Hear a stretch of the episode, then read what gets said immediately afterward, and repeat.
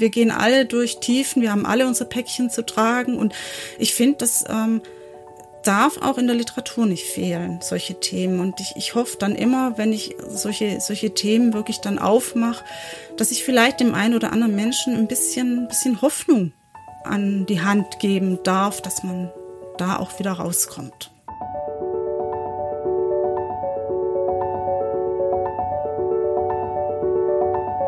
Der Flügelverleih. Mit diesem Podcast kommst du an.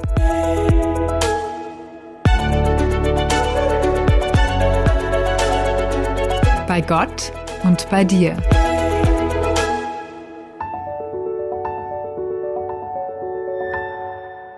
Unser heutiger Gast ist viel auf Reisen, vor allem im Kopf. Als Autorin von inzwischen über 30 Romanen könnte man sie mit Fug und Recht als fiktive Weltenbummlerin bezeichnen. Doch auch Zeitreisen unternimmt sie gerne. Da passt es ganz gut, dass gründliche Recherchen zu historischen Hintergründen ihr Ding sind. Und so taucht man als Leser ihrer Romane in die Zeit der deutschen Revolution Mitte des 19. Jahrhunderts ein, begleitet europäische Siedler auf dem Weg in den Westen Nordamerikas, betritt die Titanic oder verbringt ein paar unterhaltsame Stunden im Schwarzwald der 60er Jahre. Ihr zur Stunde neuestes Werk schlägt ein dunkles Kapitel deutscher Geschichte auf, nämlich das in Trümmern liegende Deutschland am Ende des Zweiten Weltkriegs. Darüber und über ihr Leben als Reiseleiterin in vergangene Zeiten wollen wir uns unterhalten. Herzlich willkommen im Flügelverleih Elisabeth Büchle. Hallo, vielen Dank für die Einladung. Und alleine es ist ja nicht so, dass ich mich nicht alleine trauen würde, mit dir zu sprechen. Ne? Aber zu zweit ist es doch irgendwie schöner, so einer Dreirunde. Und deswegen darf ich auch ganz herzlich meine Flügelverleih-Kollegin begrüßen, Sigrid Offermann. Ja, hallo. Ich bin auch froh, dass ich dabei bin. Ist immer schön, mit dir gemeinsam Flügel zu verleihen. Elisabeth, wie hast du denn deine Begegnung mit Josef Stalin überstanden? Äh, gerade mal so. Nein, ähm, ja, also ich schreibe ja ab und zu mal über etwas ähm, seltsame oder auch unangenehme Zeitgenossen und ich möchte jetzt nicht sagen, dass ich mich dran gewöhne, ähm, aber ähm, ich halte sie mir ein Stück weit vom Leibe, sagen wir es mal so, indem ich einfach ähm, mir klar mache, okay, ähm, diese Figur ist nicht erdacht, die gab's, ähm, aber sie, ja, sitzt nicht neben mir hier in meiner Schreibstube. Wärst du ihm denn gerne mal begegnet, dem Josef Stalin? Äh, nein. Also ich, ich finde ihn jetzt nicht sonderlich sympathisch. Ja, um die Frage zu verstehen, liebe Zuhörerinnen, lieber Zuhörer, die bezieht sich natürlich auf das neue Buch von Elisabeth Büchle, Der Sommer danach, über das wir in Kürze zu sprechen kommen.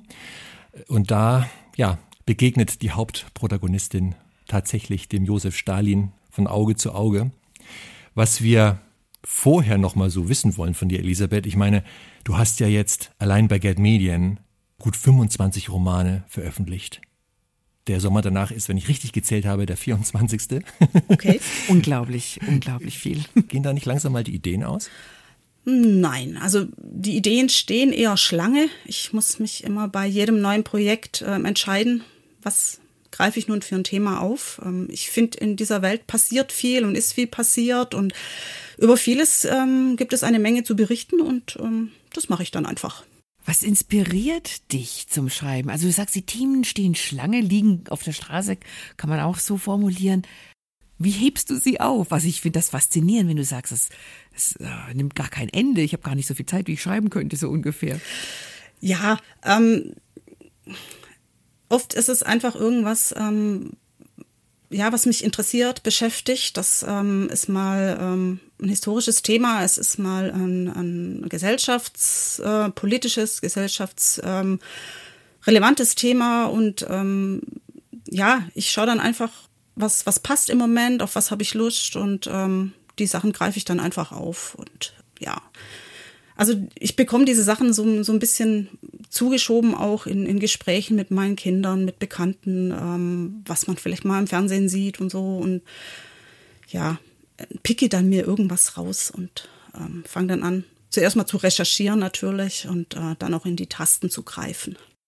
Kommt es auch mal vor, dass du mit einem Thema anfängst und dann nach einer Weile merkst, hm, so richtig ins Fließen kommst du da nicht und legst es dann wieder zur Seite?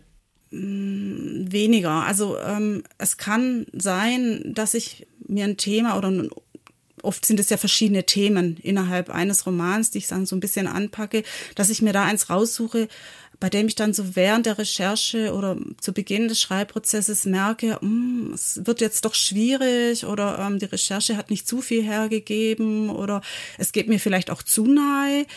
Und dann schwenke ich ein bisschen um. Also das heißt dann nicht, dass ich total das, das ganze Romanprojekt abbreche, ähm, sondern dann, dann passe ich einfach den Schwerpunkt ein bisschen an und äh, nehme das Thema, mit dem ich mir dann in dem Moment schwer tue, so ein bisschen zurück. Also das ist zum Beispiel bei dieser ersten Weltkriegstrilogie passiert, dass ich dann einfach gesagt habe, ähm, nein, dann wird aus der Trilogie ein Sechsbänder und das äh, mag der Verlag nicht, also fahr das mal ein bisschen runter und das, das kann ich als Autorin ja. Also ich bin dann immer noch der Herr über die Geschichte oder die Herren über die Geschichte und, und kann dann einfach auch Einfluss drauf nehmen, wie viel Gewicht hat dann irgendein gewisses Thema. Das klingt ja tatsächlich ein bisschen so, als ob du am Anfang des Schreibprozesses noch gar nicht so ganz genau weißt, wo der hinführen wird oder äh, wo du am Ende landest. Ist, ist das so? Passiert das während des Schreibens, dass du noch eine andere Kurve drehst oder dir plötzlich neue Sachen aufgehen, einfallen, äh, die dich selbst überraschen? Erwischt. Ich bin. ja, also ich zähle mich äh, in die Kategorie chaotische Autorin ich weiß grob, was ich will, wo ich hin will, ähm, um was es gehen soll und mehr meistens nicht. Ähm, ich kenne Autorenkollegen, ich finde das faszinierend. Die legen ähm, auf ihre Küchenfliesen, sagen wir beispielsweise 24 Blatt Papier, weil sie wissen, das Buch wird später 24 Kapitel haben und schreiben haargenau auf, auf diese Blätter, was in jedem Kapitel passieren wird. Finde ich faszinierend, kann ich nicht. Ähm, bei mir entwickelt so die Geschichte so oder so ein Eigenleben. ähm, die Figuren machen manchmal, was sie wollen und ähm, ich passe mich dann halt an. Also ja. Das klingt cool. Da, da bleibt aber der Job dann eben auch wahrscheinlich spannender, als wenn man vorher schon haarklein weiß, was wann wie zu passieren hat im Roman, oder? Ja, also ähm, ich, ich finde das witzig. Also ich hatte ähm, mal eine Lesung über Wohin der Wind uns trägt, war das damals. Und dann saß vorne im Publikum eine, die ich, ich lese dann so ein bisschen auf den Cliffhanger hin. Und die, die hing dann so richtig an meinen Lippen und dann kam dann irgendwann so dieses Jetzt, jetzt, jetzt hört sie gleich wieder auf. Ähm, und dann kam hinterher, ja, ähm, aber ich habe das jetzt gelesen und ich hätte nie gedacht, dass der eine der Böse ist. Und dann konnte ich sagen, mhm. ja, ich auch nicht. Weil mir das einfach erst sehr, sehr spät in der Geschichte aufgefallen ist, es wäre eigentlich viel besser, wenn nicht der der Böse ist, sondern eben der andere. Und dann konnte ich das noch ändern und dann war das perfekt. Dann nimmst du in deinen Stoffen, oder nimmt die Handlung in deinen Stoffen Wendungen, die dich selber überraschen. Äh, ja, immer wieder, immer wieder macht mir das sehr zu schaffen, doch. das finde ich total spannend. Bist du, äh, gerätst du denn äh, dann auch manchmal in so eine Art Schreibblockade, dass du dann echt nicht mehr weißt, wie es jetzt weitergehen soll? Oder kennst du das Problem gar nicht? Ähm, also in, in kleinen äh, Schreibblockaden bin ich schon drin gesteckt, ähm, aber dann setze ich mich eben einfach hin und mache mir Gedanken, ja, äh, was passiert jetzt, was passiert als nächstes und als übernächstes und dann funktioniert es auch wieder ja, aber das, das ist wirklich, das ist die Gefahr bei diesem etwas ähm, chaotischen Schreiben. Das ist einfach so, dass man irgendwann mal da hängt und sagt, jo, was will ich denn jetzt eigentlich? Und da muss man dann ein bisschen aufpassen. Aber da mir das wirklich eher liegt als dieses streng durchstrukturierte, sage ich immer, habe ich offenbar auch die Begabung mitbekommen, das eben so zu machen. Vielleicht liegt es auch daran, dass dein Küchenboden nicht genügend Fliesen hat. Nee. Doch, meine Küche ist sehr klein. Oder an deinem Mann, der dir Unterstützung liefert. Also wenn man deine Website besucht, dann kriegt man ja schon das Gefühl, also so alleine bist du da gar nicht unterwegs als Autorin. Nein, überhaupt nicht. Und das ist super. Ich habe die ganze Familie im Rücken, also nicht nur mein Mann, sondern auch ähm, die Kinder. Ähm, wo ich dann immer wieder auch mal hinstehen kann und sagen, Leute, ähm, da und da habe ich ein Problem und dann diskutieren wir darüber und lachen sehr viel. Also das ist äh, meistens eine sehr witzige Angelegenheit, wenn wir dann über meine Romanfiguren und deren Probleme sprechen. Ähm, und dann ähm, kommt meistens irgendjemand mit irgendeinem Gedanken um die Ecke, was denn jetzt hängt oder nicht stimmt oder wie es weitergehen kann. Und dann klappt es dann auch wieder. Du hast fünf Kinder, das muss man sich mal auf der Zunge zergehen lassen. Und gleichzeitig, ähm, ja, diese unendlich große Anzahl an Romanen geschrieben. Da waren die ja auch mal noch kleiner. Ähm, wie hast du das damals gemacht oder bis heute? Jetzt sind sie wahrscheinlich schon aus dem Haus, die meisten. Also es gab Zeiten, da habe ich, wenn ich ins Spiel geschaut habe, gemeint, ich gucke ein Uhu an. ähm, weil ich eben einfach dann viel nachts geschrieben habe. Ähm, mhm. Aber ansonsten ähm, können sich alle Leser bei meinem Mann, dicke Fette, bedanken, der mir den Rücken freigehalten hat. Ohne, ohne ihn hätte es nicht funktioniert. Ja, dann stellvertretend an deinen Mann ein herzliches Dankeschön. Und ich meine, man muss mal überlegen, über 30 Romane hast du inzwischen zur Welt gebracht. Mhm. Da ist auch viel Rückenfreihalten äh, gewesen in der Vergangenheit, nehme ich mal an. Doch, ja, eine ganze Menge. Und viel aushalten. und, fünf und fünf Kinder sind einfach auch, ja, eine ganze Handvoll. Das ist, das ist echt nicht leicht. Äh, was ich gerade so dachte noch, ich versuche mir das so vorzustellen. Ähm, wenn du anfängst mit Schreiben, wenn so, ein, so eine Idee äh, dich gepackt hat und du hast dich da auch von der Recherche her ein bisschen reingewühlt. Gibt es da sonst noch so ein paar Aspekte, ähm, die da sein sollten, damit dir das Schreiben leichter von der Hand geht? Was weiß ich, irgendwie äh, ein unverzichtbarer Begleiter oder irgendwelche Utensilien oder irgendwelche Orte, an denen es besonders gut flutscht. Gibt es sowas auch in deinem Autorenleben? Also ein Computer wäre praktisch. Verstehe. ähm, und tatsächlich liebe ich das, ähm, irgendwo zu schreiben, wo ich eine schöne Aussicht habe. Also Weite hilft unglaublich, ähm, um diese Gedanken fließen zu lassen. Also in die Tasten nicht abhauen, aber ähm, deswegen gehe ich ab und zu in Schreibklausur. Ähm, was einfach toll ist, weil ich da viele, viele Seiten schreiben kann. Gerne natürlich dann zwischendurch auch mal rausgehen, mich bewegt, damit mein Rücken nicht irgendwann streikt. Das ist wunderbar. Was ich zum Beispiel nicht brauchen kann, ist Musik.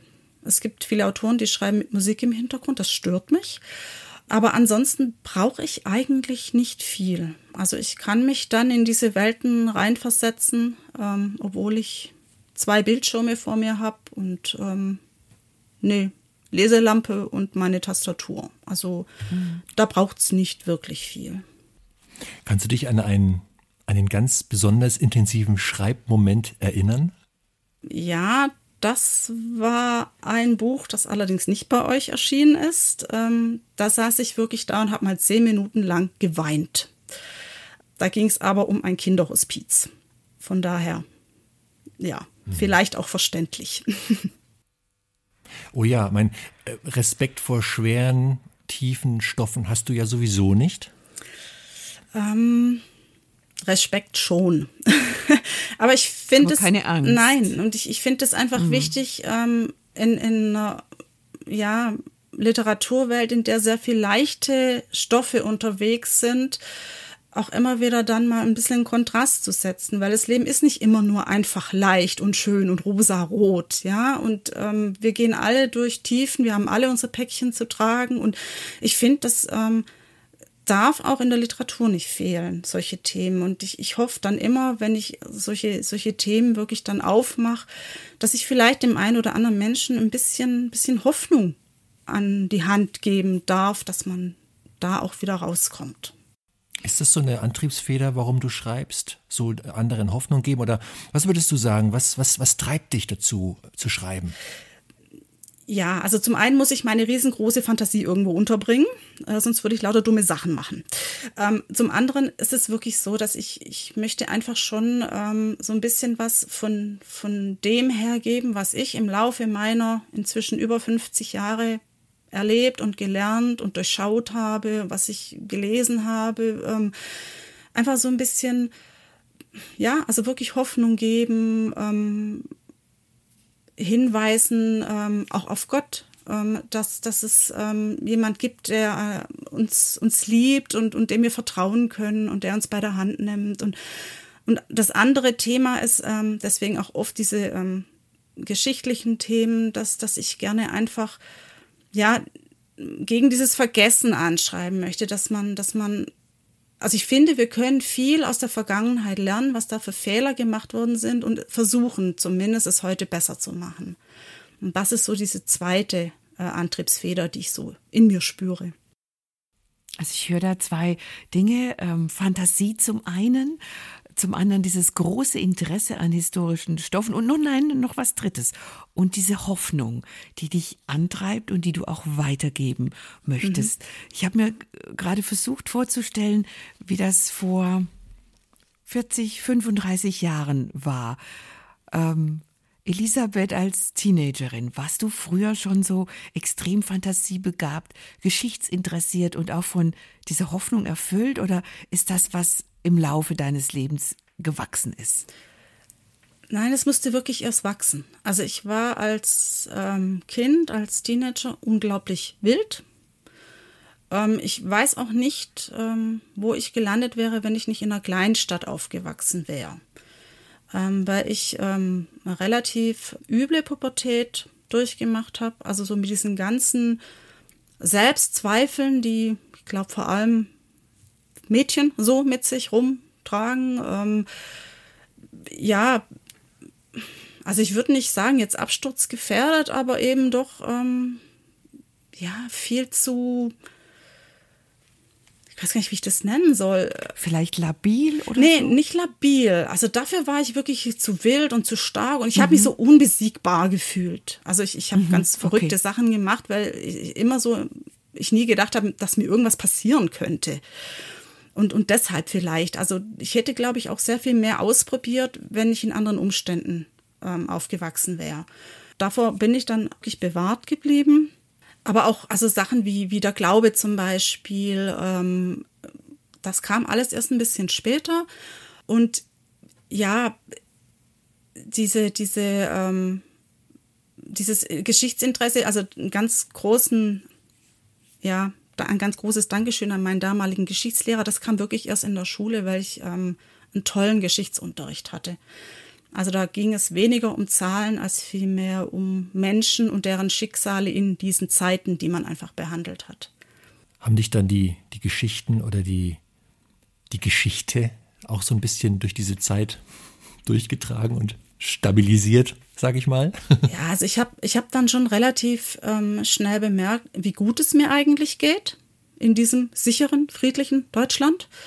Ähm, und mir dann immer wieder mal, wenn, wenn so ein bisschen so dieses, ähm, diese Unzufriedenheit durchkam, ähm, wieder gesagt, komm, schau doch mal in die Vergangenheit, schau mal hin, was, also jetzt speziell in Deutschland, die Eltern, die Großeltern durchgemacht haben, wie gut es mir eigentlich geht. Und ähm, das, das hat dann schon auch geholfen. Und diese, du sagst oder hast gerade gesagt, äh, die Gottkomponente war in deiner Jugend eigentlich noch nicht wirklich am Start. Wie ist die denn in dein Leben reingekommen?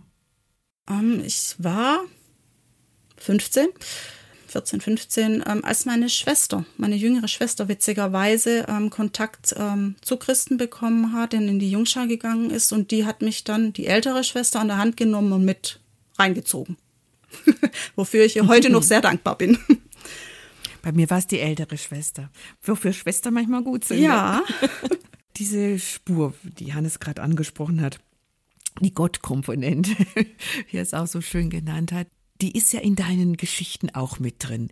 Nicht immer so äh, Bäm auf die Zwölf, sondern auch manchmal sehr verschmitzt in den heiteren äh, Erzählungen, die du geschrieben hast, oder auch, äh, ja, etwas versteckter wie ähm, schaffst du das, ja, das so auf eine feine Art unterzubringen in deinen Stoffen? Es ist ein bisschen ein Drahtseilakt, äh, muss ich ehrlich sagen, weil es mir unglaublich wichtig ist, dass es einfach drin steht. Ich möchte über Gott, über Jesus erzählen. Ich möchte aber gerade Leser, die jetzt nicht im christlichen äh, Bereich zu Hause sind, nicht verprellen. Ich, ich möchte ja ähm, kleine Impulse geben, die zum Nachdenken anreden, äh, anregen. Und das, das kann ich nicht, ähm, wenn in diesen Texten ein zu viel in Anführungszeichen drin ist. Und ähm, deswegen versuche ich das auf eine relativ zurückhaltende Art und Weise, die aber trotzdem ehrlich daherkommt. Und das ist manchmal nicht ganz einfach. Es ist in historischen Texten leichter als in zeitgenössischen, habe ich festgestellt, weil damals Kirche einfach ähm, normaler Teil des, des Lebens und des Alltags war. Ähm, ja, ich, ich bin persönlich auch der Ansicht, dass es nichts bringt, wenn wir ähm, auf Menschen zugehen und ihnen ähm, so von unserem Glauben berichten. Das ist an sich nicht falsch, aber sie dann ziehen lassen und damit alleine lassen. Ich, ich finde, damit erreicht man nicht wirklich viel.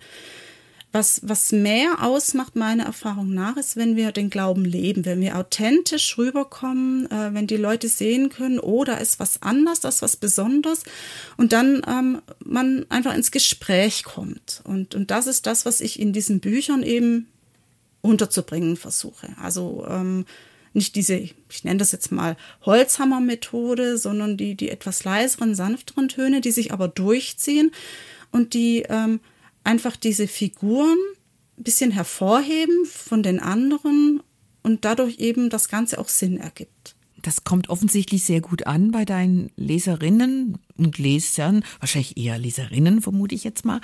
Ähm, welche Reaktionen kriegst du? Was, was für Feedbacks gehen bei dir ein? Ähm, mal abgesehen von denen, die schimpfen. ähm, Worüber schimpfen die? Erzähl mal, bin ich neugierig. Ach, da gibt es verschiedene Sachen. Ähm, das sind manchmal einfach Leser, die ähm,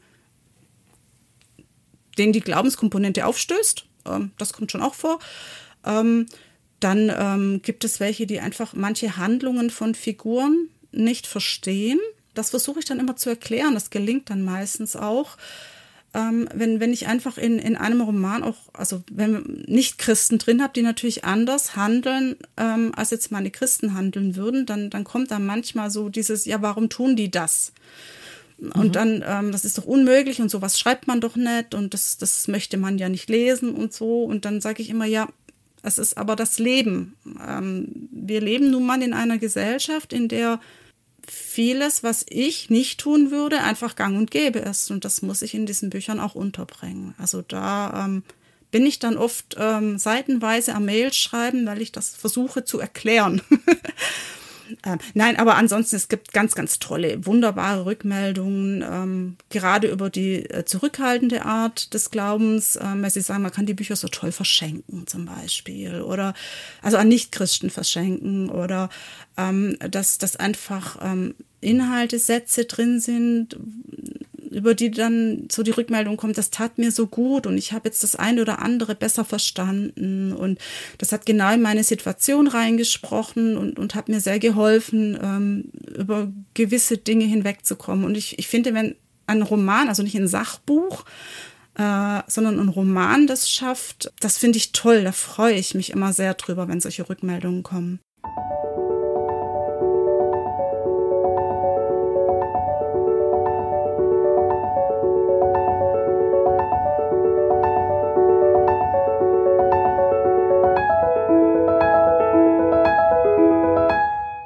Ich würde ganz gern die, die Zeitreise in unserem Gespräch noch ein bisschen antreten und zurückreisen in die Zeit, bevor dein erster Roman erschien. Das war so 2006, mhm. wenn ich da richtig nachgeguckt habe, ist dein erstes Buch rausgekommen, das hieß oder heißt, es gibt es ja immer noch, Im Herzen die Freiheit, dein Debütroman sozusagen. Wie ist es zu diesem Roman gekommen? Das war ja so ja, die, die Schwelle. Wie, wie, wie ist es dazu gekommen, dass du diese Schwelle überschritten hast und dann tatsächlich ein Buch auf die Welt gekommen ist? Ich habe ähm, geschrieben, seit man mir Buchstaben beigebracht hat. Also ich habe schon als Drittklässler Hefte gefüllt, habe eigentlich immer, immer geschrieben. Es, es musste immer irgendeine Geschichte her. Ähm, ich habe ganze Hefte voll ähm, geschrieben, die sind alle irgendwann mal Müll gelandet. Und wir haben dann 1997 einen Computer gekauft und das Teil stand dann da und ich habe gedacht, na, was mache ich jetzt mit dem Ding? ähm, mhm. und habe da angefangen, eine riesengroße Südstaaten-Saga zu schreiben. Ähm, und ähm, das hatte ich Gerd Medien angeboten, das war aber viel zu viel Text. Und da habe ich dann mal ganz vorsichtig nachgefragt, ob ich was anderes schreiben kann und stand dann halt ein paar Monate später ähm, wieder auf der Matte mit Im Herzen die Freiheit. Und ich hätte das von mir aus vermutlich gar nicht gemacht. Es war nämlich mein Mann, der gesagt hat, er hat es gelesen und gesagt, das ist so toll, schickt es an einen Verlag. Und da ich, naja, meistens tue, was mein Mann sagt, ähm, okay, ähm, habe ich das dann einfach gemacht und so, ähm, ich sage immer, ein bisschen sehr, sehr blauäugig eigentlich dieses Manuskript damals ja noch ähm, auf CD-ROM verschickt. Und ähm, als dann ähm, die Lektorin bei mir angerufen hat, stand ich zitternd in der Küche und wusste gar nicht, was ich denn jetzt tun soll. da hat jemand noch Respekt vor Lektoren. Das ist doch auch mal schön, oder? Also du, du warst ja sozusagen ehrlich überrascht, dass tatsächlich ein Verlag das ernst nimmt, was du da hingeschickt hast, ja? Ja, ähm, cool. Ich, ich war total, ich, ich war, ich weiß auch gar nicht mehr, wie dieses Gespräch abgelaufen ist. Vermutlich habe ich ähm, deutlich mehr gestammelt als jetzt hier. ähm, also ich kann mich da an kaum noch irgendwas erinnern und dass ich hinterher wirklich fertig war und ich mich erstmal hinsetzen musste. ja, also ähm, auch das ähm, hat wieder mein Mann Schuld daran. Ich, ich glaube, es ist einfach der Richtige für dich, Elisabeth. Ja, es, es scheint doch zu passen. Es, ja, es scheint auch, dass es dir die richtigen Ratschläge gibt. Und dann ging das Buch in Druck und irgendwann hattest du, irgendwann war der Moment, wo du das gedruckte Buch, dein Erstlingswerk in den Händen gehalten hast. Kannst du dich daran erinnern? Ja, mein erster Gedanke war, meine Güte, ist mein Name da groß drauf. Das hatte ich dann so auch zurückgemeldet und dann kam ähm, nett von der Lektorin, naja, du hast es ja auch geschrieben. Das hat seine Richtigkeit. Ja, und das ist toll. Es ist aber immer noch toll. Also wenn ein Buch ankommt, also jetzt, wenn ich dann äh, der Sommer danach kriege, da, da stürzt mich da drauf und packt das aus und streich über das Cover und riecht dran und blätter durch und ach, das ist jedes Mal total aufregend und schön. Aber du liest es nicht nochmal. Du kennst es ja in- und auswendig, oder? Liest du dann auch nochmal rein? Ich lese es nochmal. Echt? Ich, äh, ja, Wow. ich, also zum einen, äh, weil dann ja wirklich einige Zeit vergangen ist, ähm, seit Ja. das äh, geschrieben und, und lektoriert und überarbeitet und so weiter wurde. Ich bin ja inzwischen schon wieder ein paar Manuskripte weiter. Ähm, und zum anderen suche ich ja auch immer Lesungsstellen dann raus. Weil wenn dann endlich Corona dann mal vorbei ist, ja eigentlich auch wieder Lesungen hoffentlich anstehen. Ähm, und dann suche ich bei diesem, bei diesem ersten Durchlesen schon mal raus, welche Stellen eignen sich denn toll, um zum einen natürlich das Publikum mit reinzunehmen und zum anderen so ein bisschen historisch zu erzählen, was da alles noch drumrum kreucht und fleucht, was jetzt nicht im Buch steht. Ähm, und das eignet sich dafür gut. Und manchmal findet man ja noch so ein, zwei ähm, Fehler, die man dann vielleicht auch mal irgendwann noch verbessern kann. Und ähm, ich mache das eigentlich ganz gerne, doch.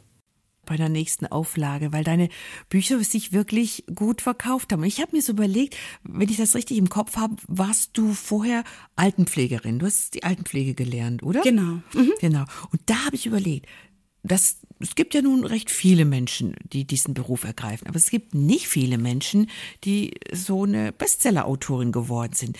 Inwieweit hat das Schreiben, dein Dasein als Autorin dich auch verändert? Dein Leben ist klar, man geht nicht mehr ins Altenheim oder fährt nicht mehr mit dem Diakonie-Auto Auto durch die Dörfer, sondern sitzt zu Hause am Rechner, aber auch so dich selber in deiner Persönlichkeit. Ich glaube, ich bin ein bisschen selbstreflektierter geworden, wenn man sich mehr um sich selbst dreht. Ähm, ich bin ein bisschen einsamer geworden. Das hört sich jetzt blöd an. ähm, ist aber der natürliche Lauf der Dinge. Wenn man nirgends mehr hingeht zum Arbeiten, sitzt man zu Hause. Ich habe aber viele neue, wunderbare Menschen kennengelernt, sei es Leserinnen bei Veranstaltungen, ähm, die Verlagsleute, ja, oder, oder jetzt ähm, Autoren, Kollegen, Autorenkolleginnen. Das ist so eine, so eine eigene kleine Welt geworden, die jetzt leider durch Corona sehr, sehr klein geworden ist. Aber das, das ist so ein bisschen, es ist anders. Ich, ich kann es aber gar nicht recht greifen, ähm, weil ich zudem natürlich auch noch älter geworden bin und hoffentlich auch ein kleines bisschen weiser, nicht unbedingt ruhiger. ja, also man, man macht sich, glaube ich, mehr Gedanken über sich selber, weil ja viel von dem, ähm, was man selber ist, auch in den Büchern landet. Und dann Ja. ist es so ein bisschen so eine Wechselwirkung. Habe ich das jetzt verständlich erklärt? Es ist so ein bisschen eine, Wechselwirkung, wie wenn ich lerne anhand dessen, was meine Figuren tun, ich gebe es ihnen zwar ein, aber ich lerne auch selber daraus. Klingt komisch, oder? Nee, gar nicht. Klingt gar nicht ich komisch, hab- klingt total, Ich glaube auch, ich habe verstanden, wie du das meinst. total ja. nachvollziehbar, Ja. absolut. Und ich kann mir auch vorstellen, dass das Schreiben einerseits sehr bereichernd ist, weil im Kopf ist viel los. Du hast vorhin gesagt, du hast sehr viel Fantasie, die muss irgendwo hin. Also irgendwie ist es dann ja auch ein schöner Prozess, dass man es so fließen lässt, dass man ähm, in so eine, ja, auf die Reise geht. Andererseits, ja, es ist eine einsame Angelegenheit. Schreiben macht man erstmal alleine und dann auch du nachts, ne? Da, da bist Ach, du dann. Inzwischen und, nicht mehr. Inzwischen, ah, inzwischen bist du. Nein. ist die Nacht wieder zum Schlafen da. Tageule. Die, die, die Kinder sind ja irgendwann mal größer geworden. Ach so, ja, ja, verstehe. Ah, Das bezog sich auf früher, als sie noch ah, klein war. alles klar, das war eine pragmatische Geschichte. Es gibt auch Leute, naja, aber es gibt wahrscheinlich auch Autoren, die sagen, ich kann tagsüber überhaupt nicht schreiben. Ich muss das nachts machen, wenn die Welt ganz klein und dunkel ist und alle schlafen. Und dann bin ich Ja. wach und dann, dann küsst mich die Muse sozusagen. Das, das gibt's tatsächlich. Und dann legen sie sich schlafen und eine Stunde später klingelt dann der Postbote. Das ist prima. Hm, genau. Wir würden gerne mit dir auch ein paar Takte zu deinem zur Stunde neuen Buch sprechen. Ist immer so eine Sache, ne? Gerade bei dir als Vielschreiberin ist das ja äh, im Moment das neueste Buch, aber im Moment ist es das. Es heißt Der Sommer danach und in diesem Buch nimmst du deine Leser zurück in das Deutschland im Jahre 1945. Ja. Der Zweite Weltkrieg ist zu Ende gegangen. Die Siegermächte kommen zusammen und beraten darüber, was nun mit Deutschland zu tun sei. Die Potsdamer Konferenz ist da ein wichtiger, ein wichtiges Event für dich. Da spielt auch viel in dem Buch, gerade zur Zeit, als diese ja, Potsdamer Gespräche laufen zwischen Stalin, zwischen Truman und Churchill. Und da hinein nimmst du den Leser mit, und zwar in Form einer, ja, der Hauptperson, einer jungen Frau namens Carla, die ist so 20, Anfang 20, ne? Ähm, und das ist das Setting, in das du deine Leser mitnimmst. Warum hast du dich für diese Zeit, für diesen Stoff entschieden? Zum einen ähm, gab es einfach ähm, 2020 dieses, in Anführungszeichen, Jubiläum. War ja dann 55 Jahre her. Zum anderen ähm, ist es, also ich bin jemand, den dieser Zweite Weltkrieg unglaublich beschäftigt. Auch familiär, das habe ich kurz auch im, im Vorwort ähm, angerissen. Ja, ich, ich wollte einfach mal schauen, ähm, ich habe das Thema Krieg, ist was, was ähm, man oft hört, liest und so weiter. Aber diese Potsdamer Konferenz zum Beispiel, das ist was, was für uns Deutsche unglaublich wichtig ist, weil das die deutsche Nachkriegsordnung ja im Prinzip geregelt hat. Ich weiß zum Beispiel, dass es in England, in den USA kaum ein Thema ist, weil es sie ja eigentlich nicht betrifft. Obwohl sie ja diejenigen waren, gemeinsam mit Russland, die diese Nachkriegsordnung damals in Potsdam ins Leben gerufen haben. Aber das, sie kennen das nicht. Also es ist für sie kein, kein historischer Moment, kein Begriff, sondern nur für uns hier. Was natürlich ähm, dann mündete in der Zweiteilung Deutschlands, im Kalten Krieg und so weiter. Also das ist ja alles eine Folge dieser Potsdamer Konferenz, die ja auch mich betroffen hat. Also ich bin ja alt genug, um DDR und BRD zu kennen, um, um die Wende zu kennen und so weiter. Und ähm, da habe ich doch mal drauf schauen wollen, was ist damals eigentlich passiert? Was lief gut, was lief nicht gut und so weiter. und das Ganze dann natürlich in äh, Romanform, noch mit einer kleinen Liebesstory und so weiter, ähm, schön vermischen. Du hast gerade gesagt, dass dich das natürlich als ähm, jemand betrifft, der in einer Zeit geboren ist, als das Thema Kalter Krieg und so noch sehr aktuell war, aber eben auch familiär. In, inwiefern familiär? Ja, das ist diese, diese Kriegszeit eigentlich, diese, ähm, dieser, dieser Kontrast, den ich bis heute nicht ganz verstehe, wie Menschen, die ihre eigenen Kinder lieben, die Kinder anderer Leute vergasen und verbrennen konnten. Mal ganz kurz auf den Punkt gebracht. Also das ist so ähm, das, was, was mir nicht in meinen Kopf will. Und ich habe so in den letzten Jahren und witzigerweise oder interessanterweise auch, ähm, als ich an dem Projekt geschrieben habe, erfahren, ja, wie hier in meiner Heimatstadt ähm, ein Arbeitgeber wirklich schon vor 33 ähm, die Hakenkreuzflagge an der Firma hatte und meine eine Oma hat dort gearbeitet, die andere Oma war sogar die Sekretärin dieses später NS oh, sage ich nichts Falsches, Sturmbahnführer, keine Ahnung, ich muss nochmal nachschauen. Ähm, diese Begrifflichkeit ist manchmal ein bisschen schwierig. Der da wirklich, also dieser Arbeitgeber, der da wirklich ähm, unglaublichen Vorteil für sich rausgezogen hat, ähm, da voll dabei war, aber hier bei mir in der Heimatstadt als sehr sozialer, großzügiger Arbeitgeber heute noch eigentlich einen relativ guten Ruf genießt. Also hört ihr diese Widersprüchlichkeit, mhm. die mir so zu mhm. schaffen macht? Ja. Ähm, und, und das ist so das, was, äh, was mich eben schon lange beschäftigt und ähm, weshalb das bei mir immer wieder ein Thema ist. Und deswegen ist einfach diese, diese, ähm, diese NS-Zeit und der Krieg für mich immer irgendwas relativ, ja, etwas, was mich sehr beschäftigt. Und diesmal habe ich einfach gedacht, ähm, geh mal hinten raus, guck mal Potsdam 1945, weil ich finde, das gehört einerseits eben auch noch zu diesem Krieg, zu diesem Leiden und, und gehört andererseits eben auch in die Nachkriegszeit, ähm, woraus ja dann der Aufschwung kam und unser heutiges Deutschland.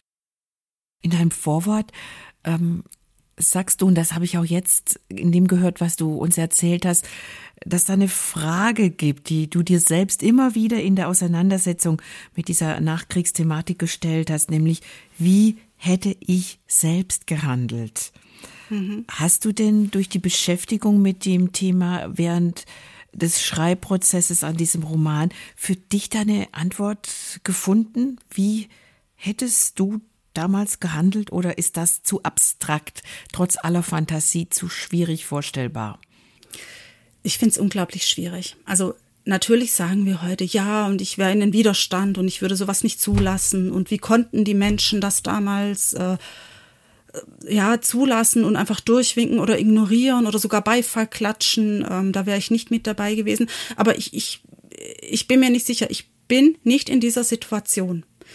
Ähm, ich, ich bin nicht ähm, in dieser damals wirtschaftlichen, wirklich schwierigen Lage. Ich bin nicht äh, in einem Land groß geworden, in dem Antisemitismus normal war. Ich äh, nicht äh, ja nach nach diesem ersten Krieg, der der ja dem der deutschen Bevölkerung eigentlich alles genommen hat, einschließlich irgendeiner Zukunftsaussicht und ich bin nicht in dieser Situation, dass, dass ich Angst haben muss, ähm, wenn ich auf die Barrikaden gehe, also zum Beispiel demonstrieren gehe, dass ich dann einkassiert und weggesperrt werde. Ich, ich bin nicht in dieser Situation und deswegen traue ich mir ein Urteil über mich selber nicht zu. Es ist einfach so. Die, die Frage konnte ich für mich nicht beantworten. Ja, und ich glaube auch, dass das eine Frage ist, die, auf die man auch keine schnelle Antwort findet und vielleicht auch gar nicht finden kann. Weil, wie du auch gesagt hast, es ist eine andere Zeit gewesen. Ähm, die Menschen hatten andere Sorgen und Nöte, es gab andere Themen, andere Probleme. Und aus, aus dem Blickwinkel jetzt, 100 Jahre später oder fast 100 Jahre später, ähm, ist das die, das Reinversetzen in die Zeit damals nicht so easy. Gleichzeitig macht es total Sinn, dass man es tut. Also ich verstehe sehr gut, dass du sagst, das ist so ein Thema, das beschäftigt dich immer wieder und es ist auch gut, dass es das tut. Und ich denke, es gibt viele Menschen in unserem Land, die, die das immer wieder tun und ich selbst gehöre auch dazu. Man will eigentlich sich nicht damit beschäftigen, weil es so unfassbar und so schrecklich ist. Gleichzeitig sollte man es tun, um eben daraus zu lernen, dass das nie wieder passieren darf in dieser Art und Weise und trotzdem lässt es einen irgendwie sprachlos zurück. Und ich muss ehrlich sagen, so vom Klima her, das kann man zwar überhaupt nicht vergleichen, aber so ein bisschen die Zeit, die Corona-Zeit, die wir so erlebt haben, da finde ich, da konnte man auch lernen, wie, ähm, wie, wie man eine Gesellschaft spalten kann und wie man, wie, wie, wie, wie ein Thema, was irgendwie so äh, ein beherrschendes Thema ist, ähm, in den Köpfen Gräben zieht und man auf Finger, ja. mit Fingern aufeinander zeigt und, und dann auch Aggressionen kommen und man denkt dann in Schubladen und die und wir und wir sind die Guten und die sind doof und so. Und ich kann mir vorstellen, dass dieses Klima, also wie gesagt, der Vergleich hinkt total, aber auf der anderen Seite, ja, ja. trotzdem in den 30er Jahren, da hat man dann so die, die Hitler-Anbeter und dann gab es die anderen, die vielleicht gesagt haben, Mensch, das ist unheimlich alles, seht ihr das nicht? Und dass da einfach Gräben entstanden sind, die nicht zu überbrücken waren. Ja, und ich finde erschreckend, wie schnell das geht. Mhm. Also äh, ich meine, wir haben diese Corona-Zeit jetzt ab, sagen wir mal jetzt Mitte 2020. Wie schnell ähm, so diese, diese Lagerspaltung da war, wie schnell ähm, so fast schon ein Hass hochgekocht ist, das, das, das, das ist erschreckend. Mhm. Also da, da, ja, das nächste Thema, an dem ich Ja, rumkaue. Wie, wie hat dich dein Mann erlebt eigentlich während des Schreibens von Der Sommer danach? Also ich kann mir vorstellen, wenn ich ein Buch schreiben würde, was zur Zeit des Zweiten Weltkriegs oder am Ende des Zweiten Weltkriegs äh, spielt, ich glaube, ich wäre tagelang, wochenlang mehr bedrückt als fröhlich so durchs Leben gegangen. Wie ging's dir? ich kann das relativ gut am Schreibtisch zurücklassen. Also ich erzähle dann natürlich, äh, wenn mich gerade irgendeine Szene beschäftigt, äh, erzähle ich darüber, da reden wir drüber. Aber ich, ich habe diese äh, kunterbunte, laute Familie um mich rum, inzwischen ja auch mit vier Enkeln und ähm, ich, ich kann das dann relativ gut am Schreibtisch zurücklassen, was auch wirklich gut ist. Also es, es gibt einfach Themen, ähm, die beschäftigen mich, aber die muss ich dann auch wieder ruhen lassen. Also da ähm, kann ich nicht ewig dran rummachen. das funktioniert. Mal mehr, mal weniger gut, aber ähm, im Großen und Ganzen. Für deine ja. Familie ist das sicher sehr gut, dass das funktioniert.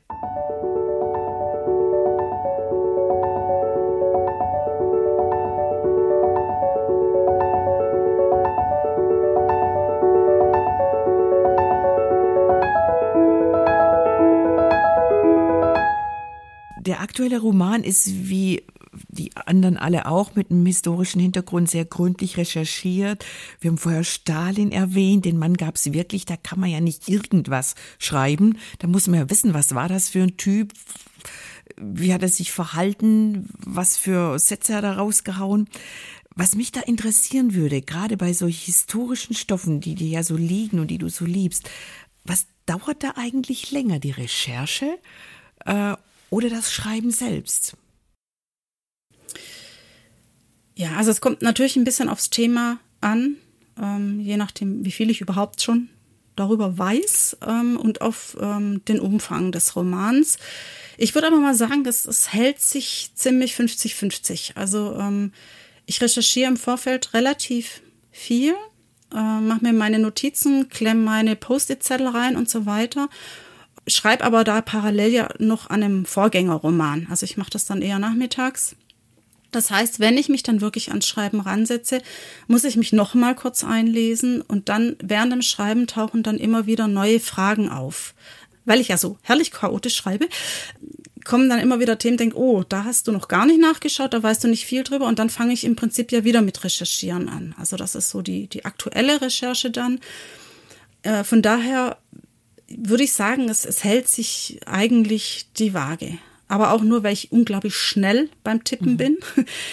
Und ich den Rohtext, ähm, also ich hau den wirklich nur in die Tasten rein und brauche dann noch mal relativ lang mit überarbeiten, wobei ich dann viele von den Sachen im Prinzip noch einmal nachschaue, damit sich nicht irgendwelche Fehler eingeschlichen haben bei den, bei den historischen Fakten.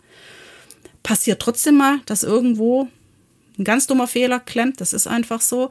Ähm, aber ich versuche das äh, möglichst ja, gering zu halten, indem ich da einfach manche Sachen, bei denen ich mir denke, hm, war das jetzt wirklich so oder habe ich das vielleicht falsch verstanden, dann nochmal nachschaue. Ein Schmunzelaspekt in der ansonsten doch ein wenig düsteren Kulisse ist ähm, die Tatsache, dass eine der Hauptpersonen den Namen Moneypenny trägt, zumindest als Spitzname, mhm. und dass auch der Name Ian Fleming hier und da auftaucht. So, manche Insider, die werden jetzt gleich sagen, Moment mal, Moneypenny, Ian Fleming, da muss ich doch an James Bond denken. Wie kam es denn zu dieser Komponente in deinem Roman?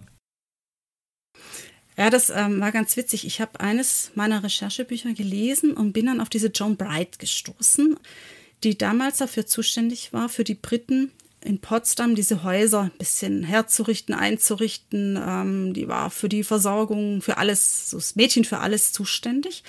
Und da stand so mit einem Nebensatz drin, dass äh, sie Ian Fleming wohl mal gedatet hat.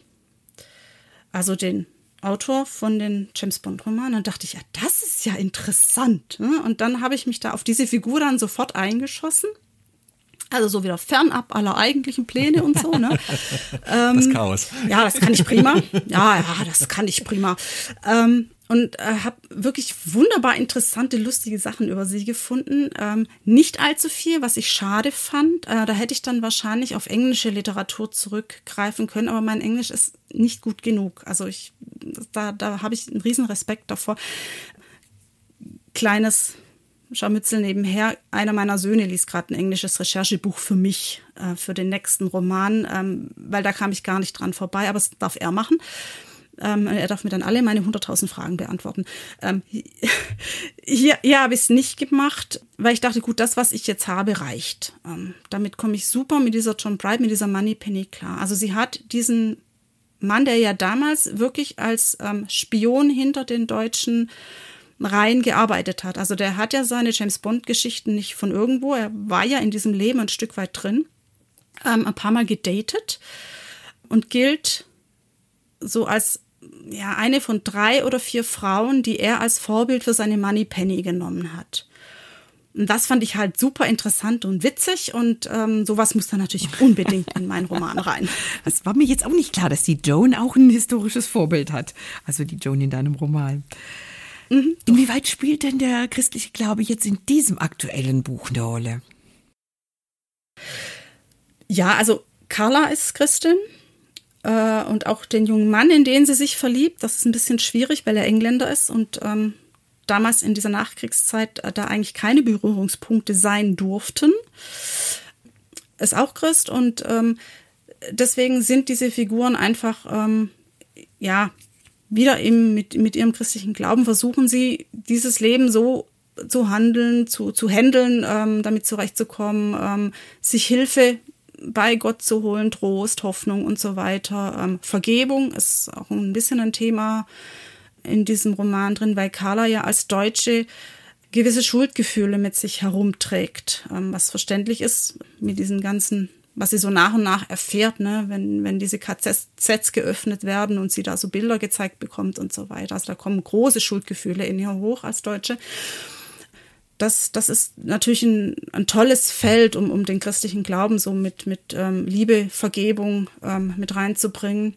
Die Frage natürlich in, in diesen ähm, ja, düsteren Zeiten nach dem, dem, warum lässt Gott das zu, ne? das, so diesem ein bisschen nachzuspüren, das ähm, ging eigentlich relativ gut, ist aber gewohnt dezent gesetzt. Gewohnt dezent. Das finde ich äh, übrigens gerade auch ein schönes Stichwort, weil du meintest, äh, ja, warum lässt Gott das zu? Ich erinnere mich an eine Szene, ich habe die halt auch prompt rausgesucht, ne? Also, Was ein Zufall. Ja, also ich meine, ich habe das mal rausgesucht, weil ich dachte, naja, vielleicht, vielleicht kann das ja Teil unseres Gesprächs werden, vielleicht auch nicht. Aber es gibt diese Szene in dem Buch, wo, wo Carla zusammen mit dieser Joanne oder Joan eigentlich Joan, ne, weil das ist Joan. ja kein, kein, ja, kein E da hinten dran, ne, mit der Joan, der Britin, durch das kaputte, zerstörte Berlin geht, fährt. Überall sind Trümmer. Und Joan die Frage stellt an Carla, also Joan weiß schon, dass Carla hm, ja, einen Bezug zu Gott hat und, und, und Joan fragt Carla, wo ist Gott in all dem? Und ähm, mhm. ich, ich erlaube mir mal kurz dein Buch zu zitieren, weil, ich, weil ich annehme, dass du die Stelle gerade nicht parat hast. nicht, nicht im, Kopf. Kopf. Also auswendig klappt nicht, aber das ist ja bei den gut 400 plus Seiten auch ähm, es ist ähm, nachvollziehbar. Carla zog auf die Frage nur die Schultern hoch. Sag es mir, Carla, was glaubst du?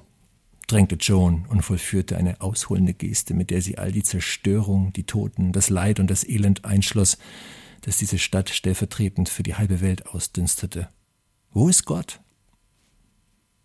In jedem Lächeln, das man einem verängstigten Mitmenschen schenkt? Carla klang fragend, kläglich, unsicher in jeder Hand, die sich einem fremden Kind entgegenstreckt, das Hilfe und Trost sucht, in jedem geteilten Bissen Brot, in jedem Handgriff, der sich verschenkt. Carlas Stimme gewann an Sicherheit, als sie fortfuhr. Er ist in jedem, der einen Verletzten pflegt, in jedem, der dem Feind ein Stück Brot reicht, in jedem Soldaten, der nicht abdrückt, weil er plötzlich eine Frau oder ein Kind vor sich stehen sieht, in jedem, der einen Sterbenden die Hand hält und ihm die Augen schließt. In jedem Kind, das geboren wird, während die Bomben fallen. In jedem Gänseblümchen, das sich zwischen den Bombenkratern aus der Erde schiebt. In jedem, der heimlich einen Verfolgten beherbergt. In jedem, der den Mut hat, laut zu sagen, dass Unrecht geschieht.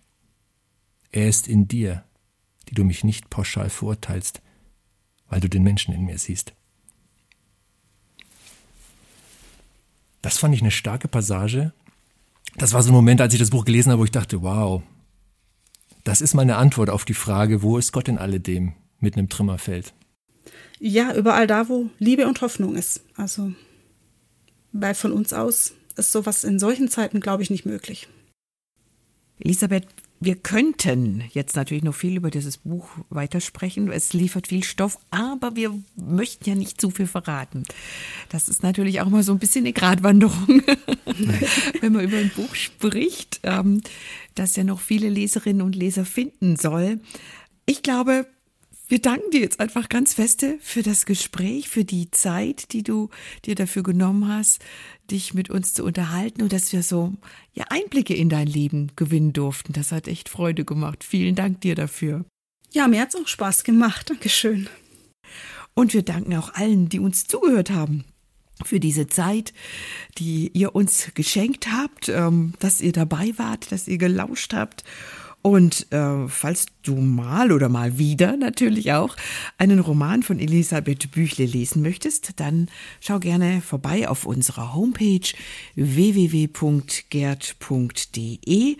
oder, und das sagen wir natürlich auch immer, weil uns das echt ein Anliegen ist, geht in die Buchhandlungen vor Ort, unterstützt eure Buchhändlerinnen und Buchhändler dort, die einen tollen Job machen und sich einfach freuen, wenn Bücher gekauft und gelesen werden. Ja, und äh, wenn du noch ein bisschen mehr über unsere Autorin Elisabeth Büchle erfahren möchtest, dann schau gern auch auf ihrer Webseite vorbei unter www.elisabeth-büchle.de und Büchle in diesem Fall mit UE. Ich finde, das kann man sich einfach furchtbar gut merken, wenn jemand, der so schöne Bücher schreibt, Büchle heißt. Oder natürlich Instagram. Das ist auch immer eine Quelle, die ihr anzapfen könnt, wenn ihr über jemanden was erfahren möchtet. Genau. Der Hannes, Böhm und ich. Wir freuen uns natürlich auch, wenn ihr den Flügelverleih abonniert, immer wieder mal reinhört oder auch die Folgen bewertet. Dann wissen wir auch so ein bisschen, was euch gefällt. Ja, und wir wünschen allen zum Schluss einen guten Flug. Bis zum nächsten Mal. Tschüss.